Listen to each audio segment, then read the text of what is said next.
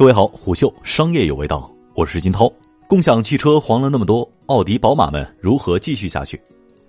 千百万人苦等退押金的不只是 ofo 小黄车，还有一家接一家倒闭的共享汽车创业公司。但依然有玩家停留在这个曾经热火朝天的游戏当中，尤其是在高端用车市场，冠称 BBA 的三大德系豪华品牌奥迪、宝马和奔驰，都曾经推出各自的分时租赁或者是用车服务。去年宣布成立出行合资公司的吉利和戴姆勒集团，日前正式上线了名为“要出行”的高端出行服务。但与此同时，戴姆勒集团在国内的分时租赁服务却早在半年之前停止了运营。宝马曲线救国，在成都推出自营专车出行服务 Rich Now 的同时，借助国内成熟平台 Eve Card 来提供使用宝马车辆的高端分时租赁服务。另一边，奥迪则只选择了分时租赁一种。去年底正式上线了奥迪出行，奥迪 On Demand，目前只限于北京。汽车品牌，尤其是豪华汽车品牌自行出马，和当初那些互联网创业公司有什么不一样呢？首先能够感知到的是车型范围，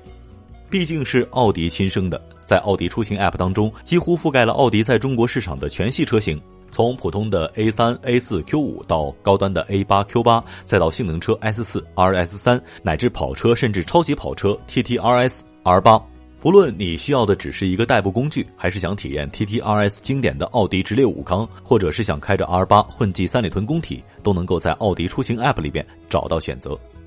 虽然我们前面讲分时租赁，但事实上奥迪出行的起步时长就是一天，即用车价格至少是一天的租金，在一天之外的时间可以按小时额外计费，但额外的小时费用算下来不如直接租一天合适，它其实更适合作为按天租赁服务来使用。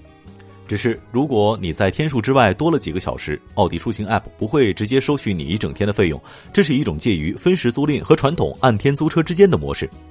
至于租赁价格，普通的 A 系列轿车、Q 系列 SUV 从三百九十九元每天起步，行政级的 A8L 需要一千九百九十九元每天。如果你想要体验奥迪的 S、RS 高性能车、敞篷车等特殊车型，则需要花上千元甚至更多。最贵的超级跑车 R8 每天租金高达七千九百九十九元。但如果你熟悉神州租车等老牌租车公司的价目表，其实对应车型的租金水平并不比奥迪出行 App 低多少。当然，奥迪出行提供的车型大部分都无法在市面上老牌出租车公司找到。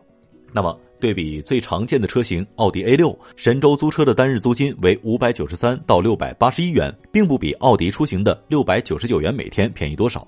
奥迪出行的押金是随用随付、退车还款，而非分时租赁常见的一次性支付。这似乎更接近传统租车公司的模式，但押金价格水平更像是分时租赁。三百九十九元每天的 A 三车型需要押金两千元，而非传统租车模式的信用卡预授权额度。而奥迪出行真正的优势是它的管家取送车服务。使用奥迪出行 App，你可以自行前往网点取车，也可以让奥迪出行的服务人员送车上门，后者完全免费，且时间地点全由用户指定。只是由于目前运营的时间和网点位置的关系，取送车时间限制在每天的八点到二十一点，地理范围则限制在北京城区东北区域。只要是在这些限制之内，取送车服务确实比自行去网点方便太多了。奥迪出行的专员会提前电话联系用户，确认详细的送车时间和地点。在到达约定的地点之后，奥迪出行的专员会向你详细展示车辆已有的外观瑕疵，细致到米粒大小的掉漆、若隐若现的轻微划痕都会被一一标明，以免用车之后出现纠纷。完成了这样的验身过程，奥迪出行专员会拍摄你的驾照和身份证备案，简单介绍保险方案、车辆行驶证的位置、备胎的三角警示牌等紧急用品，最后在用车文件上签好字，这辆奥迪车就暂时归你所有了。大概是因为奥迪出行的用车前后验身过程细致且规范，也因为服务上线至今仅一年，奥迪出行的车辆大多非常新。上面所说的验身验出的瑕疵，其实也都是十分细枝末节，甚至假如是自己的车，也都未必能够察觉。我们在今年十一月租用的这辆 Q2L，行驶里程仅有不到五千千米，行驶证记录的注册时间是今年八月。即便如此，不到半年仅行驶五千千米，这个使用强度，即便以个人用车标准都不算常开。可见奥迪出行 App 目前的使用频率应该不会高，因此车辆的状况相对较好。这辆 Q2L 几乎就是一辆新车。一个小问题是，奥迪出行 App 在挑选车辆的时候可以看照牌照颜色，但无法看到车辆的具体配置，尤其是动力配置。我们是在取车之后才发现，这辆 Q2L 是低动力的三五 TFSI 车型。动力配置会在很大程度上决定车辆的使用体验，同时也决定着车辆的价值。同款车型因为动力不同，价格差异可能会很多。作为对自家车辆信息了如指掌的品牌自营租赁 APP，其实更应该在这一点上做得更好。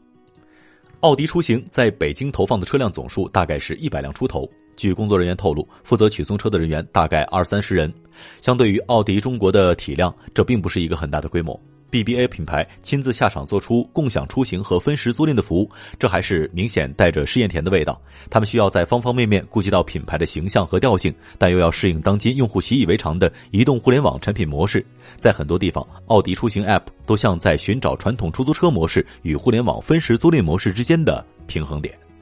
比起那些外购车辆的分时租赁平台，奥迪出行这样的品牌自营服务，因为对自家车型更了解、更接近售后维修资源，所以更容易保持车队的状况良好，能够提供更好的、更人性化的增值服务。目前，奥迪出行的车辆外观都没有任何的特别标识，这对于推广奥迪出行 App 没有帮助，但避免了分时租赁业务影响车辆销售业务和品牌形象，也不会让奥迪出行的用户被实时提醒车不是自己的。如果算上便利的取送车服务等增值服务，其实奥迪出行的租金水平并不算高，只是入门门槛要高于提供经济型车的普通租车公司或分时租赁平台。第一波分时租赁热潮退去，廉价共享汽车充斥废弃荒地的场面依稀在目。或许不论分时不分时，租车从来就不该是一个廉价又高频的生意。虎嗅商业有味道，下期见。虎嗅。商业有味道。本节目由喜马拉雅、虎嗅网联合制作播出，欢迎下载虎嗅 APP，关注虎嗅公众号，查看音频文字版。